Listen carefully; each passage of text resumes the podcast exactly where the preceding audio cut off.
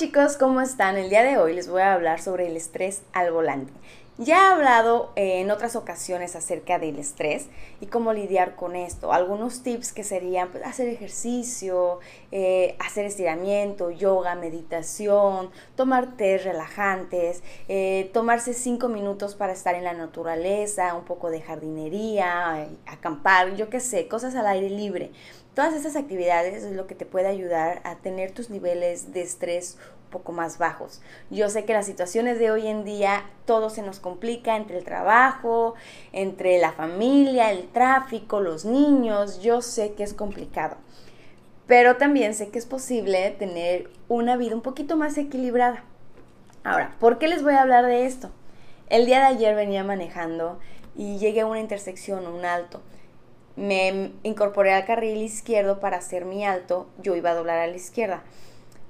Y una persona que venía atrás de mí, mucho atrás de mí, eh, me aceleró, trató de rebasarme y se me la dio. O sea, yo estaba en alto, o sea, realmente pudo haber ocasionado algún accidente si el semáforo se ponía en siga, sí. Yo estaba en alto, esta persona solamente trató de meterse, yo tenía coches enfrente de mí, entonces obviamente no había espacio para que esta persona se metiera, solo se quedó ladeando, eh, estorbando en el otro carril y en el mío, obviamente. Eh, y se puso a gritar, a despepitar un montón de cosas, palabras súper obscenas, era literal vómito verbal. En ese momento yo estaba teniendo un muy buen día, había tenido muy buenas noticias, así que estaba en mi mejor mood. Al momento de que esto sucedió yo no supe ni cómo reaccionar. Solo bajé mi ventana y le pregunté que si estaba bien, para lo que yo creo que ella lo tomó como burla. De verdad no me estaba burlando, de verdad te estaba preguntando que si estaba bien, o sea, qué era lo que sucedía para que ella estuviera teniendo esa reacción conmigo.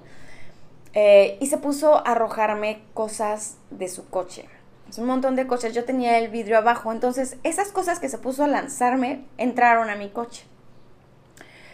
Ah, como les dije, yo tenía un buen día, así que lo único que hice fue así como que, ok, está loca, cierro mi vidrio, listo, sigo mi camino. Se puso en verde, seguí con mi camino. ¿Y por qué lo sé ahora? Porque en ese momento tal vez no lo pensé, lo razoné hasta que llegué a mi casa. Yo no sé qué estaba sucediendo con esa persona, por qué estaba tan enojada. Eh, tal vez problemas en su trabajo, con su familia. No lo sé y nunca lo sabré. Pero la persona definitivamente estaba teniendo un ataque de estrés al volante. ¿Qué sucede? Que con cualquier cosita explotas, ya sea porque alguien no prendió el intermitente, ya sea porque alguien se frenó de pronto, ya sea porque hay mucho tráfico, por lo que sea. Y hace que tengan esas reacciones medias locas. ¿Qué sucede? Que esto puede llevarte a tener un accidente. Si no es a ti, tal vez a los que vienen al lado o a los que vienes fastidiando. Y pues bueno, seguramente en algún momento de tu vida, tal vez no hoy, tal vez hace unos meses, tuviste alguno de estos ataques. Eh, más siendo mexicanos, de que les abres la ventana y les gritas de todo y luego le cierras al otro y le pitas el claxon y cosas por el estilo. Yo sé que muchos hemos pasado por estas etapas, pero existen formas de relajarte, de pasarlo y haciendo esto, encontré a una persona que de hecho se las voy a recomendar. Les voy a dejar aquí el link o acá, no sé en cuál de los dos lados. Eh, es un doctor, no me acuerdo de su nombre. La verdad, yo no lo estaba buscando, salió de pura chiripada.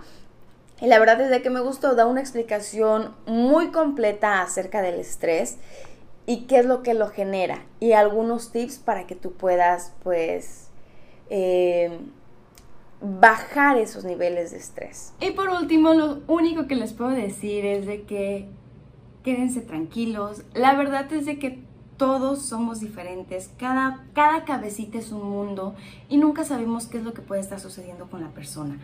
Entonces, traten de no reaccionar a los malos comentarios o a las malas actitudes de externos. Solo tú tienes el control de tu día, solo tú tienes el control de cómo te sientes. Entonces, si estás teniendo un buen día, mejor transmíteselo a otra persona y no dejes que su mal día te lo transmitan a ti. Porque también somos como esponjitas y absorbemos todas estas vibras de todos lados. Entonces, trata de pues nunca sabemos, o sea, si estamos a las a expensas de que todo sucede, todo nos puede pasar, eh, las cosas no se planean, pero si tú estás teniendo un gran día, mejor trata de tú transmitir tu gran día y que no te afecten las actitudes de los demás.